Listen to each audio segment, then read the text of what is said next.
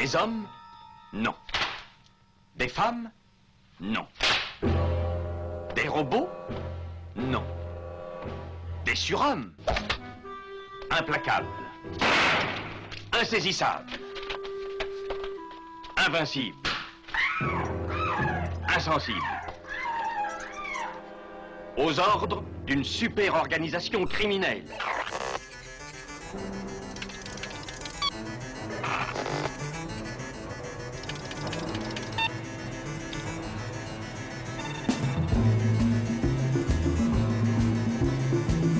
Impossible Rien n'est impossible pour... Culture prohibée.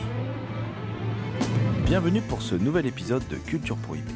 Culture Prohibée, c'est l'émission hebdomadaire de la culture planète du Ciboulot, animée par l'équipe des films de la Gorgone. Sur le site des films de la Gorgone, www.lesfilmsdelagorgone.fr, vous pouvez télécharger nos précédentes émissions déjà diffusées sur cette antenne. Culture Prohibée, c'est aussi un profil Facebook et un blog, culture-prohibée.blogspot.fr.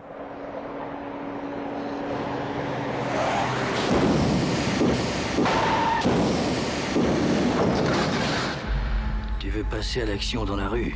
Sois libre comme l'air. Tout ce qui est entré dans ta vie, tu dois pouvoir t'en débarrasser en 30 secondes, montre en main, avant que ça se mette à chauffer dans le coin.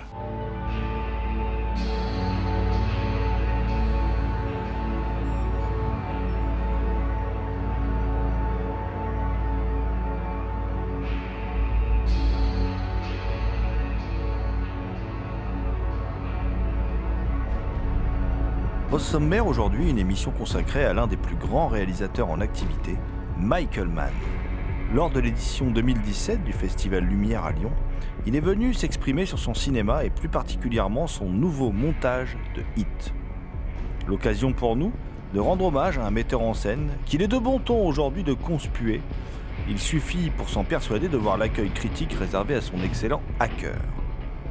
Nous, nous tenons à rétablir notre vérité sur ce très grand cinéaste que nous adorons. Pour ce faire, nous avons reçu le concours d'un petit nouveau, Pierrick Fort, alias le Captain, qui, dans le civil, est un designer passionné de scénographie du cinéma, et il nous a fait l'honneur de capter quelques propos du grand Michael Mann, et on tenait donc à le remercier euh, pour son aide. Pour causer Mann, je suis accompagné d'un homme, que dis-je, d'un lycanthrope. Et oui, je veux bien sûr parler de celui qui chaque nuit de pleine lune se transforme en une sorte de créature hirsute qu'on appelle loup-garou Picard et qui s'en va rédiger avec ses griffes acérées euh, des chroniques sanguinolentes pour le compte de la revue Vidéotopsie, euh, vidéotopsie.blogspot.fr et culturo.culturo.com. Salut Thomas. Salut GG, et bonjour à tous et à toutes. Alors Thomas Roland, Thomas Roland mon ami, toi tu es manien, on peut, dire comme ça. Tu es friedkinien, tu es manien. Il y a des, c'est parti des deux réalisateurs euh, contemporains, euh, je pense, qui comptent, euh, en tout cas, dans peut-être le plus à tes yeux, ou en tout cas qui font partie vraiment de tes deux ou trois préférés. Voilà. Et alors, avant de revenir plus en détail sur son cinéma et sur ce, nouveau. ce nouveau montage de hit, on va peut-être parler du parcours de, de Michael Mann, qui est un type de Chicago, hein, qui, est, qui est né, qui est né à Chicago, qui est, qui est un pur produit de- des États-Unis, hein. Euh, mais pas que, parce qu'il a vécu quand même 7 ans euh, au Royaume-Uni. Et puis, euh, il est rentré aux États-Unis pour commencer une carrière de, de- scénariste de, de séries télé. Par exemple, une série dont on a, il n'y a pas longtemps, parlé dans l'émission, euh, euh, parce qu'on a fait une émission sur Las Vegas au cinéma. Je ne sais pas si tu te rappelles, Thomas, hein, une émission euh, dans laquelle on, avait mis en générique d'ouverture justement cette série qui s'appelle Vegas. On avait mis la, version française du, générique. Et il a débuté sur, ce, sur cette série. Et puis aussi, il a débuté bah, sur Starsky Hutch, Thomas. Et oui, il était euh, scénariste sur quatre épisodes de Starsky Hutch, trois épisodes de la première saison et un épisode de la deuxième saison. Alors, euh, je me suis refait les quatre épisodes en question un dimanche après-midi et euh, c'était, euh, j'ai pu constater des choses qu'on retrouve dans ces films. Qui, les films. Notamment, je pense à une scène où euh, Starsky Hutch vont déloger un malfrat dans son camping-car et l'un des, deux- l'un des deux compères se munit d'une d'une boîte à pizza qu'il trouve dans une poubelle pour pouvoir euh, euh, frapper à la porte du malfrat. Et, la scène, c'est exactement celle qu'on trouve dans Miami Vice. Telle qu'elle est écrite et mise en scène dans Miami Vice. Mais c'est exactement la même scène. Mais surtout, ce que je retrouve, ce que je retrouve dans ces épisodes de Starsky Hutch, ce sont ces quatre épisodes, d'une manière ou d'une autre, ce sont des épisodes qui, qui tournent autour d'une femme, toujours. Il y a toujours une histoire de femme dans ces épisodes-là. Alors, il y a euh, une femme qui se fait kidnapper à un moment. Il y a une histoire, c'est un, serial killer, tueur de femmes. Euh, et il y a toujours une histoire de femme. Et, je et le cinéma, euh, pour moi, c'est vraiment l'essence du cinéma. C'est l'une des essences du cinéma de, Michael Mann. C'est ces, ces histoires d'amour où les femmes sont un peu le moteur de l'action. Je pense notamment à Miami Vice. Il y a ce- cette double histoire d'amour entre euh, le personnage de Jamie Foxx et Naomi Harris. Il met très bien ça en évidence, notamment vers la fin, où elle se fait enlever par des néo-nazis, ils vont la délivrer. Il y a vraiment toute, une- partie vraiment sentimentale et, et mélancolique par rapport à ça. Et il y a aussi euh, cette histoire d'amour entre Sonic Rocket et euh, le personnage incarné par Gong Li. Et moi, je trouve que Miami Vice, malgré les défauts du scénario, etc., c'est un film que je trouve vraiment cosmique. Quand on les voit, euh, la balade en hors-bord euh, sur l'o- sur l'océan à perte de vue, je trouve que c'est cosmique. Il y, a, une ampleur dans la mise en scène, il y a un lyrisme, je trouve, qui est, qui est particulièrement... euh, c'est du pur Michael Mann, quoi.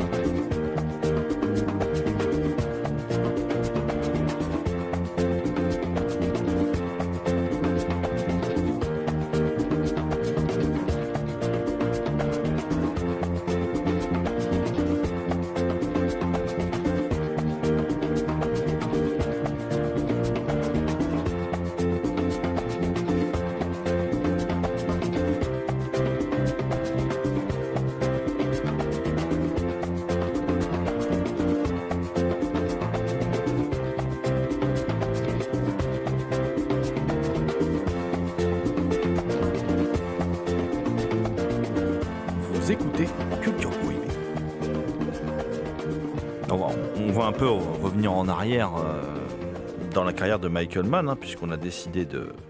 On, a décidé de, revenir en détail sur, le réalisateur. Euh, alors, on parlait de son travail de scénariste et puis aussi de, à la télé, hein, euh, et, entre autres sur Starsky Hutch. hein, et puis comment il faisait quand il y avait une fille entre les deux, il respectait les règles du jeu, voilà, pour, pour reprendre le, générique français.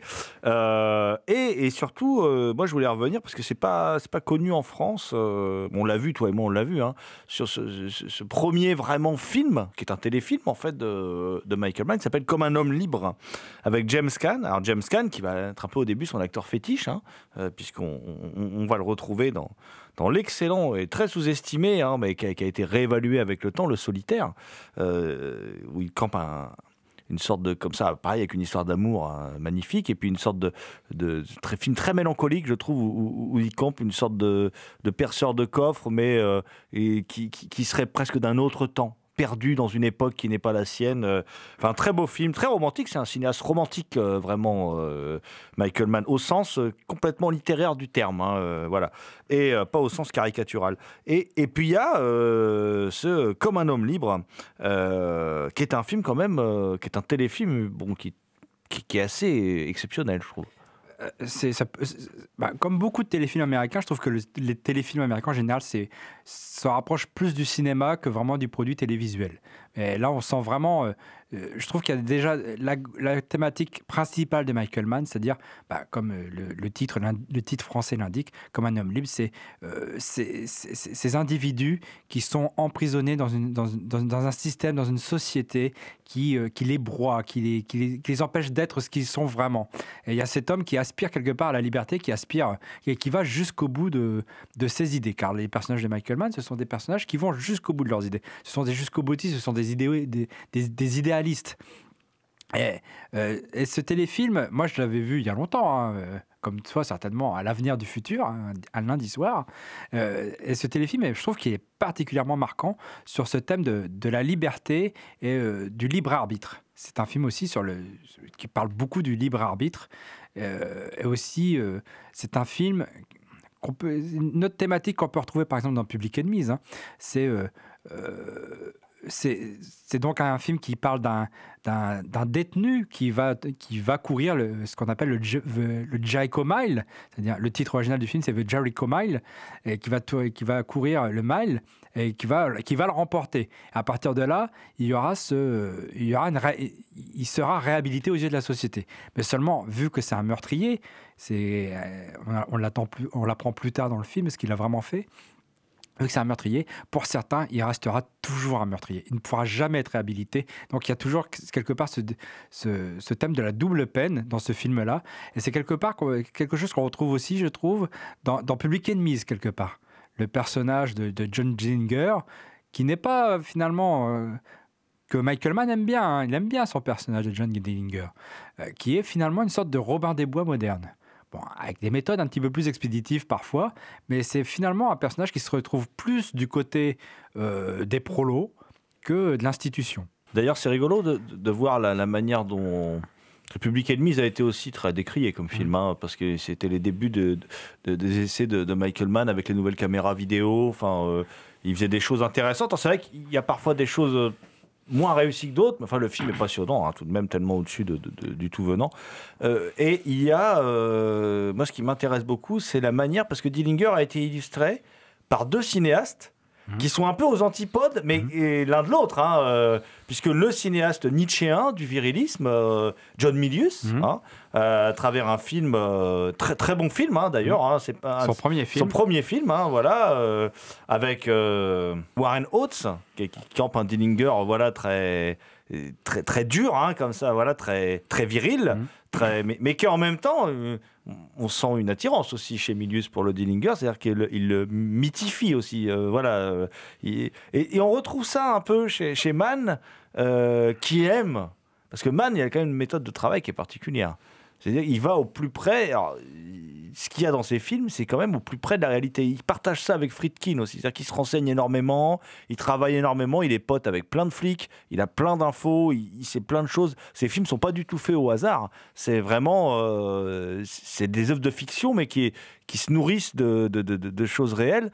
Et euh, son Dillinger, à lui, euh, il est à la fois très différent euh, de, celui de, Milius. Bah, Je pense qu'il est plus documenté. Son film fait moins série B que, le film de, Milius. Mais ils illustrent tous les deux, chacun à leur manière, hein, le fait que Dillinger, c'est un héros américain. Et c'est tout- toute l'ambiguïté. Et ça, c'est quelque chose qui revient constamment chez, chez Mann hein, et chez Milius. hein. C'est-à-dire que c'est des héros ambigus. Mais euh, on sent qu'il y a une volonté de les mythifier. Moi, je suis désolé. euh, euh, ce qu'on voit là dans le film de Michael Mann, qu'on voit dans Hit, c'est pareil. Hit, c'est l'affrontement. Pas, pas des dieux, mais enfin de, de deux mythes, quoi, de deux dieux. Oui, on peut dire ça comme ça. hein. De deux dieux. Ils sont, ils sont tellement puissants qu'on peut même pas supporter de les voir en même temps à l'image, puisque c'est Pacino et De Niro qui sont des dieux de l'acting. hein, euh, voilà, parce que bon, euh, on pense ce qu'on veut de leur fin de carrière, mais c'est quand même des acteurs euh, immenses. Enfin, des acteurs comme on n'en voit que 5 ou 6 dans une génération. C'est des acteurs monstrueux, quoi. Et, et- et ils sont complètement mythifiés par Mann, qui a pour moi cet aspect romantique euh, qu'a Milius aussi. hein. C'est-à-dire, c'est- des cinéastes euh, aussi qui ont un côté euh, romantique dans leur cinéma, et c'est complètement assumé, beaucoup moins chez Minus, mais complètement assumé euh, chez Mann, y compris effectivement leur relation qu'il y a entre Pacino et De Niro dans Hit. euh, c'est pas de la haine, quoi. hein. C'est c'est vraiment du un- respect. c'est du respect, un respect réciproque entre deux, deux, deux géants. C'est un peu, si on veut faire un parallèle un peu hasardeux, c'est un peu comme une relation entre Ayrton Senna et Alain Prost. C'est-à-dire que Ayrton Senna a essayé de tuer Alain Prost sur les, sur, les, sur les circuits en lui rentrant dedans, tout ça et tout. Mais il y a une sorte de respect mutuel entre eux, parce que ce sont des, bah, des, monstres quoi, dans leur domaine. Des, voilà, là. Bon, là, dans le film de Mann, l'un est, un l'un est un bandit, l'autre est du bon côté du manche. Mais bon, voilà.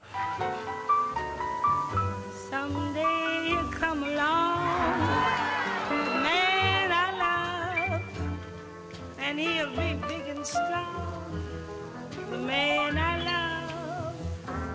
Then when he comes my way, I'll do my best to make him stay.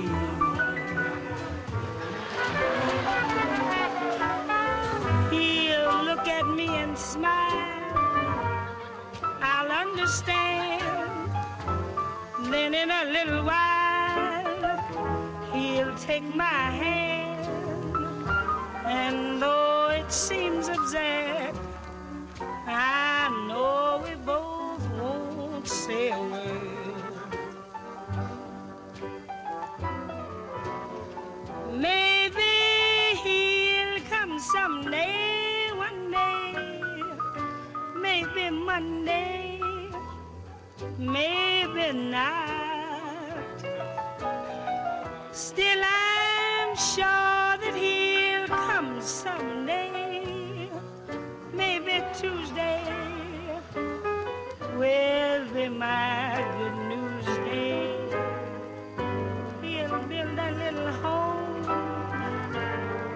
That's meant for two from which I'll never roam. Who would, would you? And so all else above, I'm dreaming of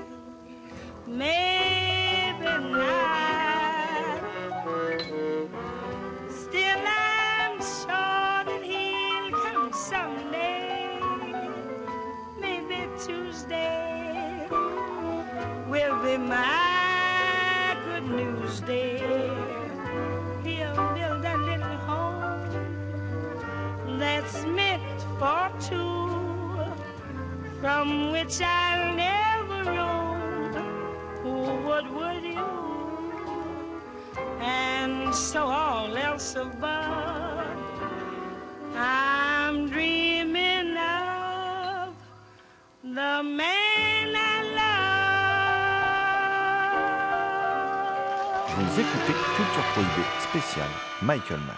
Je rebondis sur le fait que tu dis que ces personnages sont, comme des dieux. Et je pense ça aussi. Moi, je me demande si euh, Michael Mann n'a- n'aime pas ce film. euh, enfin, je me demande si en fait il l'aime. Il aime ce film de, de King Vidor, ce film que j'adore, The Fountainhead, Le Rebelle, un film avec Gary Cooper. Donc, c'est l'histoire d'un architecte. C'est d'après un roman de la romancière préférée de Donald Trump, Rand. Donc, euh, c'est plutôt un roman de droite. hein, euh, et le film est, très ambigu. C'est un film individualiste, à la gloire de l'individualisme, dans, dans l'in- l'individualisme euh, personnel, pas, économique. hein. Mais ce personnage de Gary Cooper, qui est architecte et qui, construit des immeubles vraiment avant-gardistes pour, pour l'époque. Il y a quelque chose de, de, King Vidor dans la mise en scène de, Michael Mann. Notamment, il y a une image qui revient souvent dans ses films. On la voit dans Le Solitaire, on la voit dans Public Enemies. Il me semble, on la voit dans Miami Vice, on la voit, je crois aussi euh, dans Hit. Ce sont ces personnages qui discutent en haut d'immeubles. Alors, soit il fomente un plan, euh, et ces personnages sont souvent, sont souvent campés dans les airs, quoi. Et parfois avec un ciel cadré derrière, immense. Il y a quand même, il y a, ce côté euh, olympiques. euh, chez, Michael Mann, ces personnages sont littéralement. Moi, je pense que c'est littéralement des dieux. Et je pense que Michael Mann aime ce film de King Vidor. Je pense qu'il y a une influence de ce film de King Vidor dans sa mise en scène. Et ça, c'est quelque chose qui est frappant. Quand on regarde ces films, il y a, y a ces plans qui, reviennent régulièrement et ces personnages sont euh, bigger than life. Il y a de ça. Il y a de ça dans Hacker aussi. Hein. Hmm. Je veux dire, euh, dans Hacker, euh, c'est clair que Chris Hemsworth, il, il règne sur un monde. Hein. C'est voilà, il, il est au-dessus des autres et il règne sur ce monde. euh, voilà, c'est c'est Hacker, c'est quand même un, un film mal aimé euh, qui mérite, qui est un très grand film, hein, pourtant, hein, en termes de mise en scène. Je trouve même que c'est un des films peut-être les plus aboutis de Michael Mann, où il a une sorte de, de plénitude dans, sa mise en scène. En tout cas, euh, c'est un film que j'aime à défendre. Euh, mais on, va revenir aussi en arrière, parce qu'il y a un film dont on n'a pas parlé, qui est un- vraiment le, le film qui va suivre Le Solitaire. Génialissime, hein, Le Solitaire. C'est un film maudit de, de Michael Mann. C'est La Forteresse Noire, euh, avec le monstre Molassar, là, qui est, qui est un film maudit. D'abord parce que le concepteur des effets spéciaux, je crois, est mort pendant le tournage. Enfin, C'était très compliqué pour, pour Michael Mann. Et c'est un film maudit, compris dans sa distribution, euh, qui jouit pourtant malgré tout d'un d'un certain culte, qui est pas non plus... euh, qui est pas qui est un film qui a des maladresses, qui est pas complètement réussi, euh, voilà, qui est, qui, est- un des films les plus faibles de Mann, mais qui est en même temps un film assez passionnant. C'est un film malade en fait. Bah, c'est aussi un film. euh, Bon, la légende dit qu'il normalement, il devrait durer 3 heures, selon euh, le director's cut. Michael Mann ne veut plus en entendre parler, à notre plus grand malheur. Et quand on regarde le film, c'est vrai qu'il y a des ellipses qui sont énormes. Mais vraiment énormes. Après, il y a de beaux restes. hein. Il y a des choses qui sont très Michael Mann. L'esthétique, c'est du pur Michael Mann. Et il y a ce personnage de Molassar, quand on regarde bien, et il est euh, dans le roman original, c'est un simple vampire avec une cape. hein. Donc euh, il y a une Kibidal qui en a fait quelque chose, un personnage. Bon, le personnage est. finalement, le monstre est assez simple hein, dans, dans, dans son esthétique. C'est une métaphore du nazisme, hein, on peut, pour l'expliquer un peu aux auditeurs qui n'auraient pas vu le film. Et euh, ce- il, il dégage une- un charisme, euh, un, un sentiment de menace qui est quand même incroyable. Et il y a, ce, et il y a ce- cette idée de transformation dans ce personnage, parce qu'au fur et à mesure que l'intrigue avance, il se transforme pour pouvoir se libérer de sa prison, etc., pour pouvoir acquérir de la puissance. Et cette idée de transformation, je la retrouve avec des images très similaires. C'est-à-dire que Molassar a les yeux et l'intérieur de la bouche éclairés par une lumière rouge euh, ou bleue, je sais plus, ou les deux. Et euh, on retrouve dans son film suivant, Manhunter, le sixième sens, quand le dragon rouge se voit dans les yeux de ses victimes. à un moment, il y a un flashback. euh, où justement, les yeux et la bouche de ses victimes sont éclairés pour, pour symboliser le reflet de, ce- de cet homme qui, se, qui, qui s'imagine se transformer en quelque chose d'autre. Donc, il y y a- aussi cette idée de, transformation, euh, de- de- d'aller vers, vers, vers ailleurs avec, chez Michael Mann, et qu'on retrouve aussi, qui est déjà là plutôt, euh, dans le solitaire.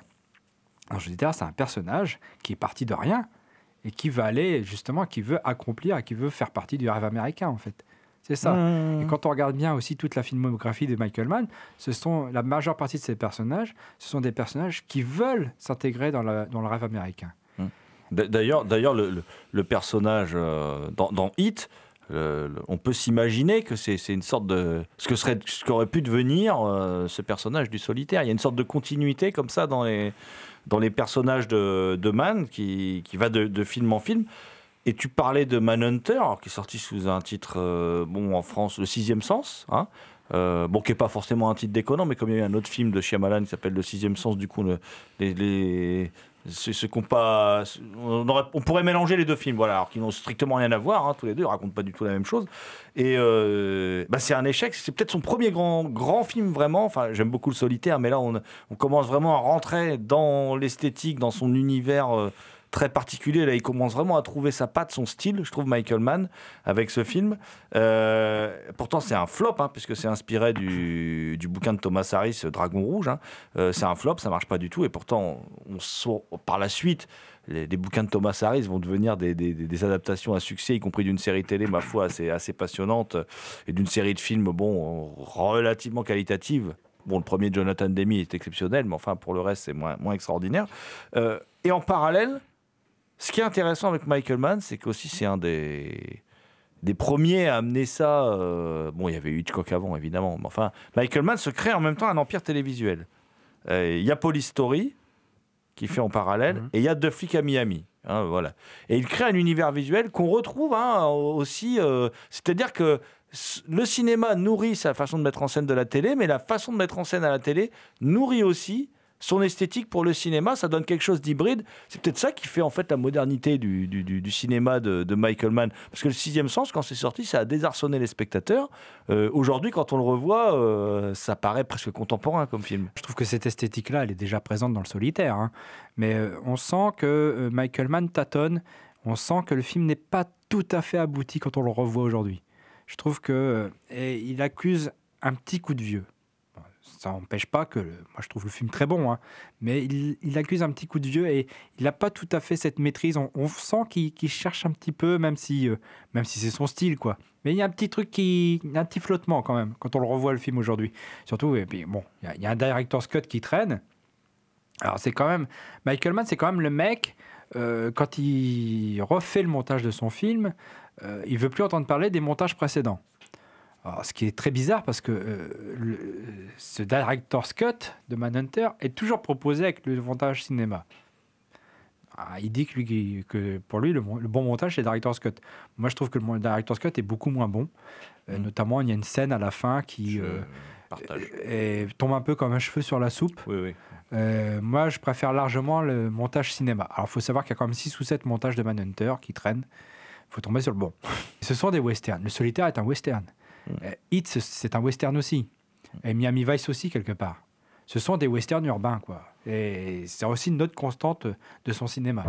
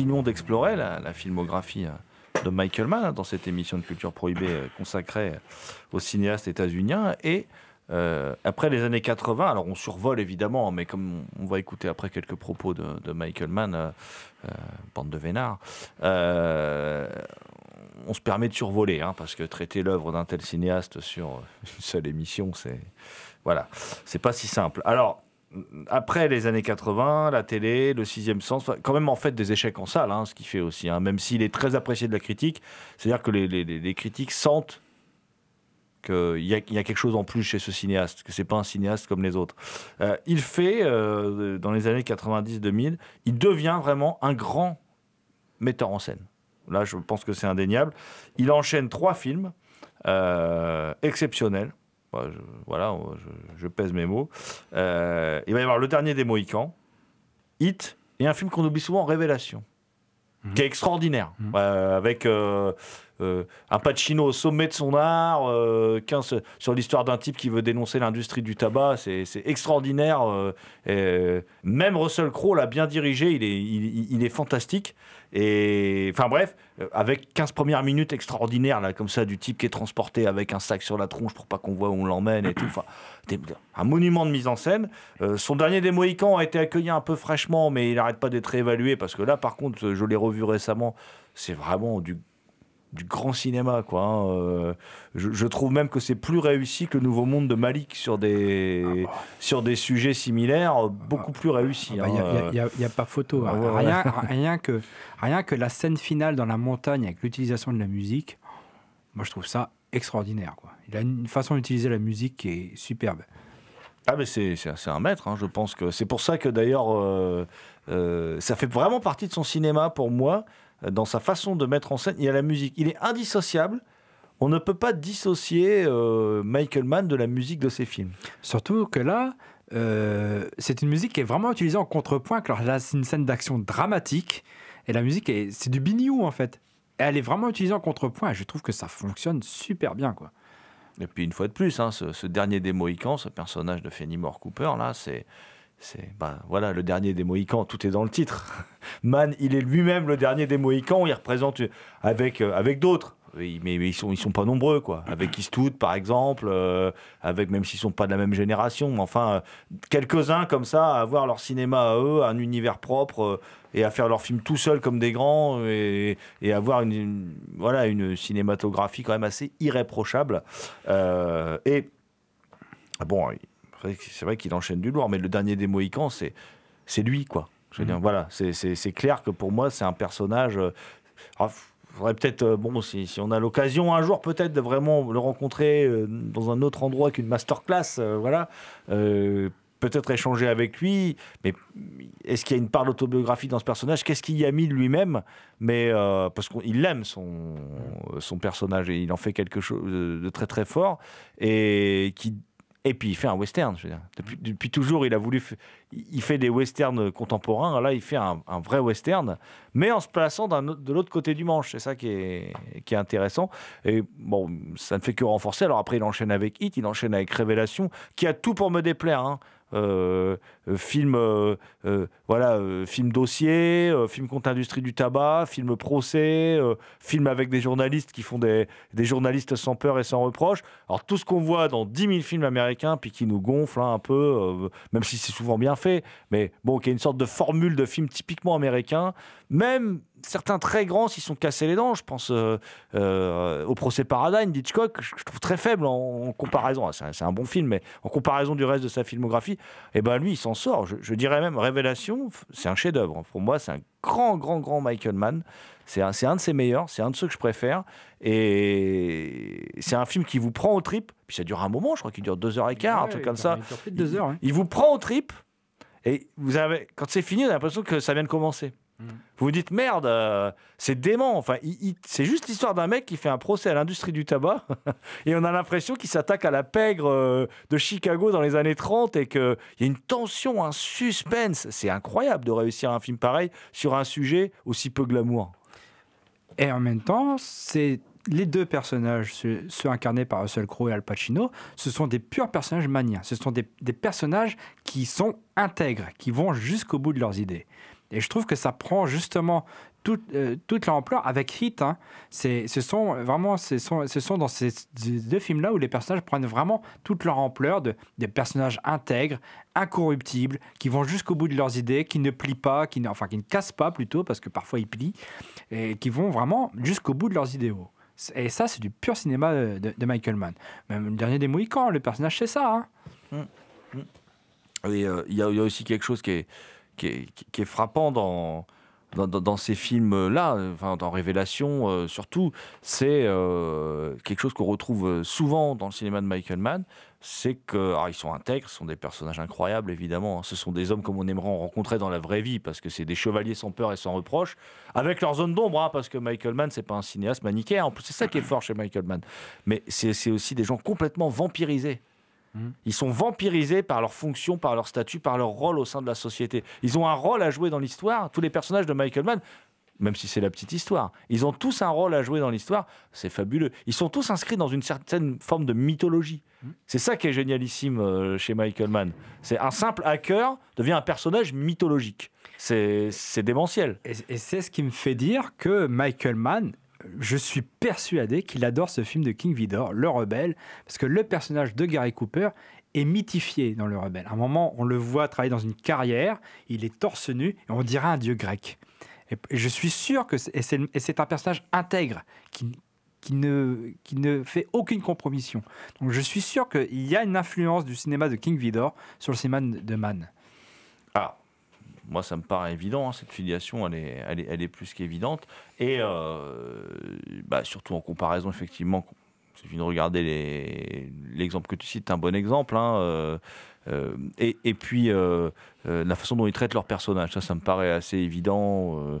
Bon, King Vidor s'intéressait aux pionniers aussi, évidemment. Là, on a changé d'époque. Donc, ch- s'intéresse à des personnages qui sont plus des pionniers, mais qui sont, qui restent des personnages importants euh, dans leur mm, comment dire, dans leur domaine d'action, parce qu'on peut pas dire que des fois ils aient des métiers, mais dans leur domaine d'action d'intervention. Bah justement, c'est ce que Mann dit dans une interview euh, que j'ai lue dans Libération.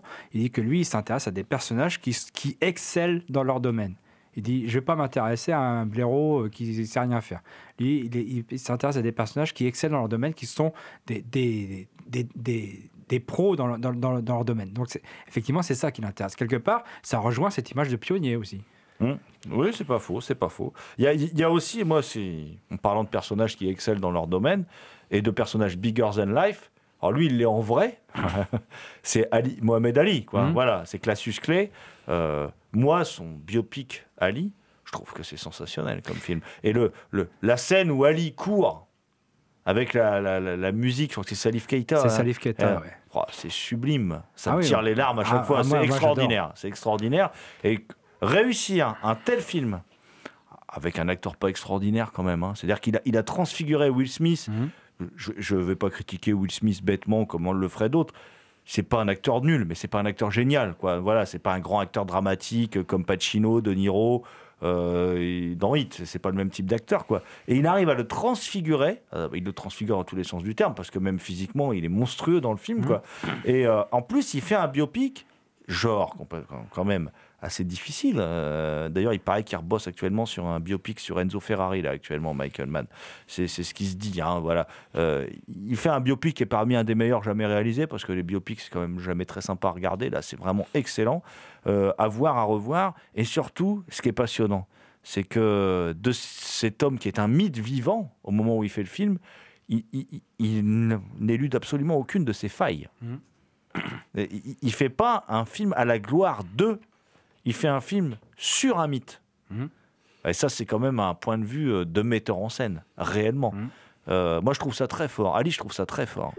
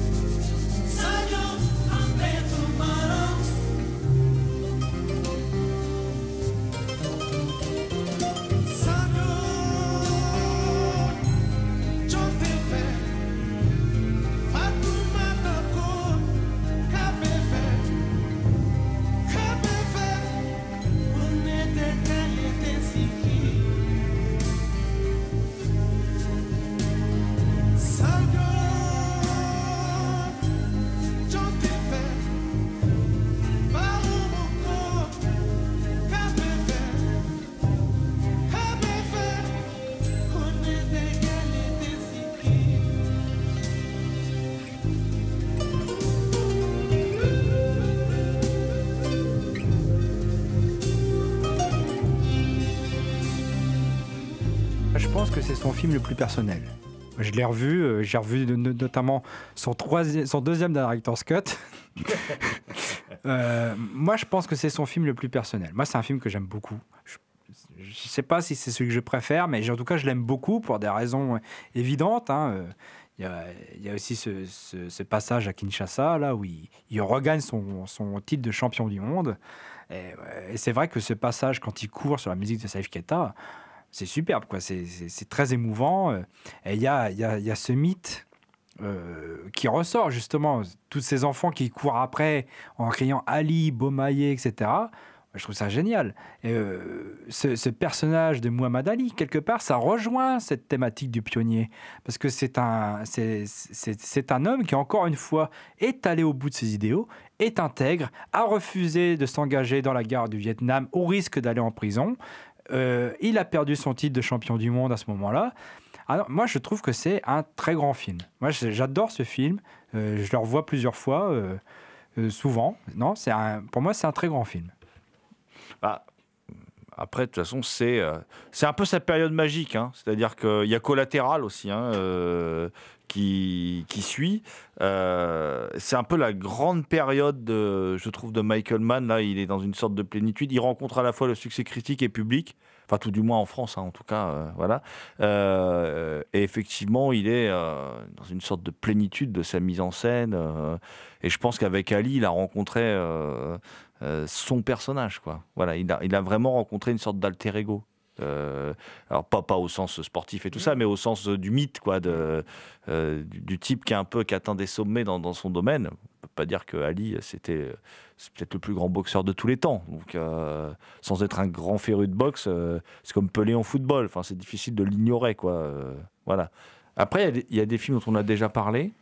Il y a aussi une série Luck qui va être un échec pour lui, qui pourtant est super bien comme série, mais il y a qu'une saison, la première saison. Euh, Il y a LA Takedown dont on n'a pas parlé, par contre, dont il a fait le remake pour faire Hit, qui est pas extraordinaire, mais qui, est, intéressant dans le sens où c'est le brouillon de Hit. Euh, Il y a Hacker dont, on a parlé, Euh, mais enfin, si on est aujourd'hui en train de discuter pour écouter ensuite Michael Mann lui-même, c'est parce qu'il y a ce nouveau montage de Hit que Michael Mann est venu présenter au Festival Lumière. C'est un nouveau montage, si on veut, parce que euh, il a coupé que deux répliques, en fait. Et sans toucher à la, longueur du film non plus. Il a coupé deux répliques, il a euh, mis un autre plan à la place, il a coupé le son. euh, et c'est surtout, enfin, dans ce nouveau montage, il a surtout retravaillé l'image, les cadrages, retravaillé la, la direction de la photo pour donner un autre sens aux images ou pour appuyer tel ou tel effet. Donc c'est pas vraiment. C'est un director's cut, euh, oui, non, dans le sens où bah, il retravaille le- la texture du film, quoi, la texture de l'image, la direction de la photographie, etc. Mais il y a juste deux répliques qu'il a coupées, c'est tout. Bah, sinon, c'est hit, quoi. C'est un grand western moderne, un, un grand choc des titans. Eh bien, justement, en parlant de choc des titans, hein, eh bien, on, va, on va en écouter des titans, puisqu'on va maintenant écouter euh, Michael Mann lui-même, euh, pour des propos captés donc, par Pierrick Fort, hein, lors d'une masterclass animée par euh, Thierry Frémaux, et excusez du peu, un autre titan, hein, le, cinéma, le cinéaste pardon, mexicain Guillermo del Toro, qui était là en fan de Mann, donc qui est venu à la, masterclass, qui s'est assis sur scène parce qu'il avait des questions à poser à Michael Mann, voilà, ce qui ce qui en dit long sur l'importance de Michael Mann, parce qu'un cinéaste, quand même, bon, qu'on aime ou pas tous ses films, Del Toro, c'est quand même un cinéaste passionnant, captivant, et qui a un point commun aussi avec Mann, c'est que dans sa série de vampires, là, euh, sa métaphore sur le, sur le nazisme, là, il a repris euh, l'idée de la forteresse noire, et il en a fait une série. Voilà, une série euh, plus euh, série B. Je veux bien sûr parler de The Strain, hein, qui entretient des liens euh, comment dire, au niveau du, monstre euh, principal. Enfin bon, voilà, pour ceux qui n'ont pas vu The je- je- je- je- j'en j'en dirai pas plus. Bon, pour le reste, The Strain est plutôt de la série B pure et dure, euh, bien sympathique, voilà, que quelque chose de profond comme peut l'être le, travail de Michael Mann. Et donc, bah, tout de suite, Michael Mann, au micro de Culture Prohibée. I, I,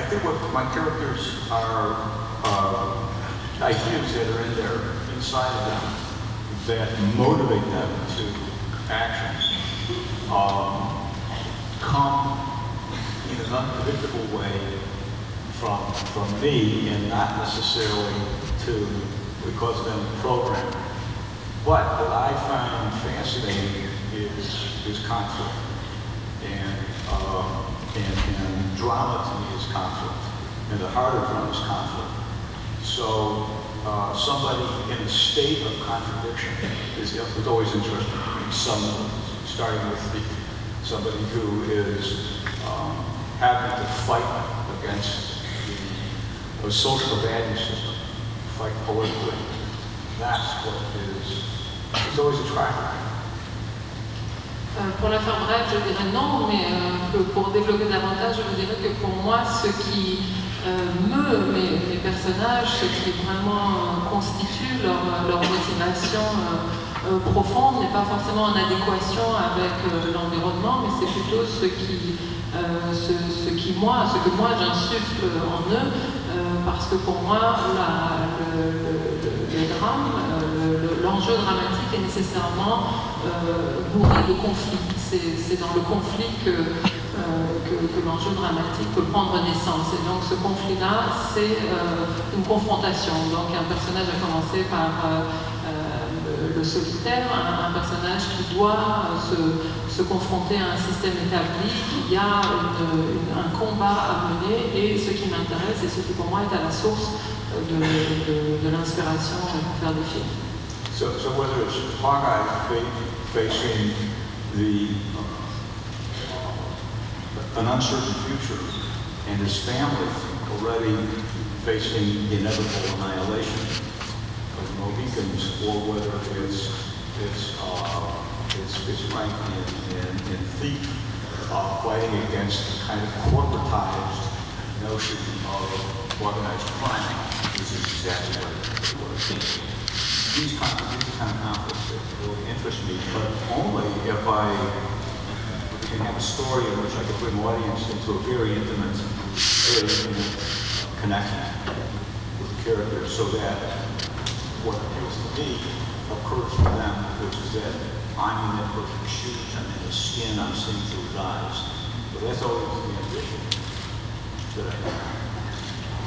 Et euh, donc l'ambition qui qui est la mienne en tant que cinéaste, c'est d'arriver à, à habiter ce conflit de façon extrêmement intérieure, maintenant que ce soit euh, Anna devant le- le- le- les interrogations quant au futur que sont les siens, que ce soit le, personnage du dernier des ou que ce soit, euh, comme on le disait, euh, le solitaire où il s'agit de se battre contre l'institution qui peut représenter le crime organisé. Tous ces conflits-là sont des conflits qui, pour moi, sont source d'une écriture dramatique, mais elles n'ont de sens, elles ne font l'objet d'un film que si euh, euh, j'arrive à, créer, à partir de cette base de conflit, une histoire suffisamment euh, euh, incarnée, suffisamment intime, suffisamment euh, véridique pour l'enjeu de ce personnage-là, pour que le public puisse s'identifier à cette personne, qu'il puisse se sentir dans sa peau, dans sa posture et euh, être mu par euh, la même quête que, le personnage. I think audiences, that people are, are brilliant. We are smarter than we know we are. Our amygdala, parts of our brain, as smart animals, we take in way more than we're aware. And we could usually feel we like something a couple of thousand steps before we can name it, before, before different names. And so to me, everything talks, everything speaks, everything has a voice. Uh, the, the folds in the curtain in Wyman's house, an insider, say something about a woman who spent a lot of time in the microphone. The, the, uh, the, the, the Pacino disarray, the way he deals with the performer, uh, the, uh, you know, from curtains to wardrobe to the choice of a car, I mean, it all, everything speaks. And uh, the deeper you can know that director, the, the more audience can feel, you know, get an empathetic connection, subjective. I am him. I know what he's thinking. He just went like this. I, I know what's in his mind. That's, that's what this is. Ce dont je suis intimement persuadée, c'est qu'en tant que spectateur, nous sommes euh, des animaux extrêmement intelligents et extrêmement vifs.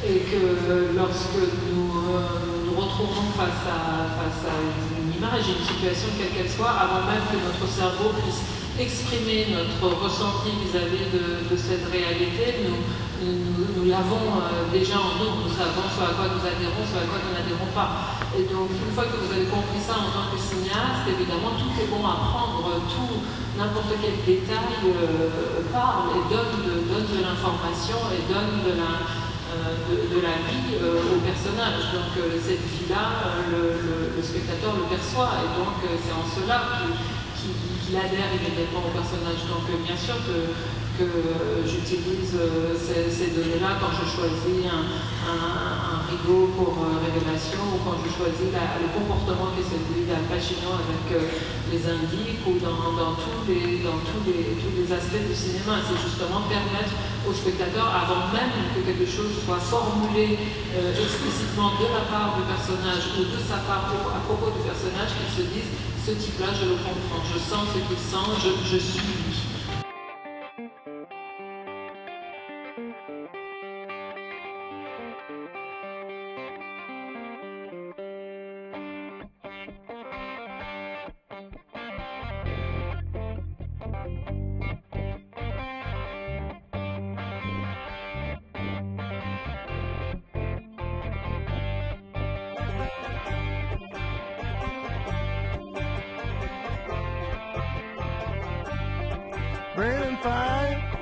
across the ocean.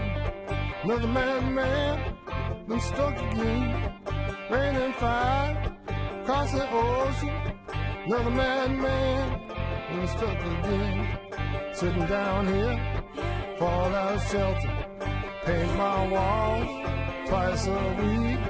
Sitting down here, fall out shelter.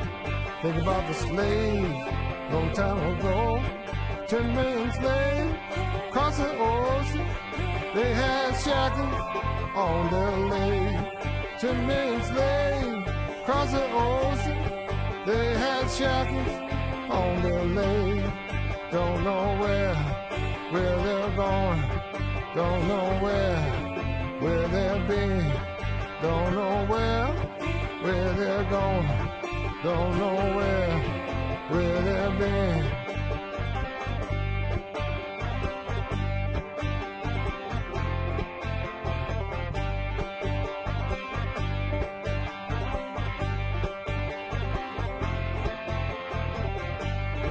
Sun goes out, you'll be standing, you'll be standing by yourself.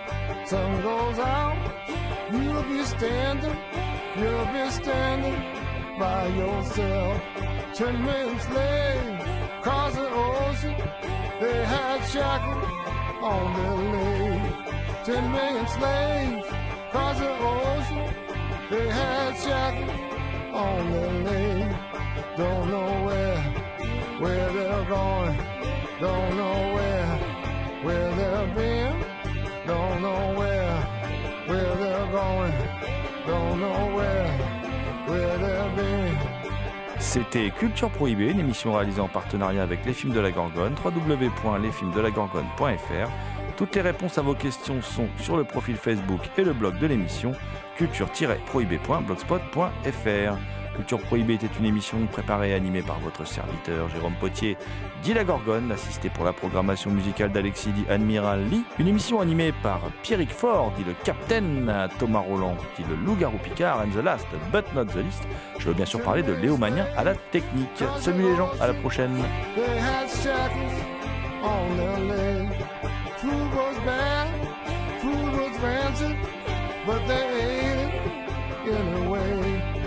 Don't know where, where they're going. Don't know where, where they've been. Don't know where, where they're going. Don't know where, where they've been.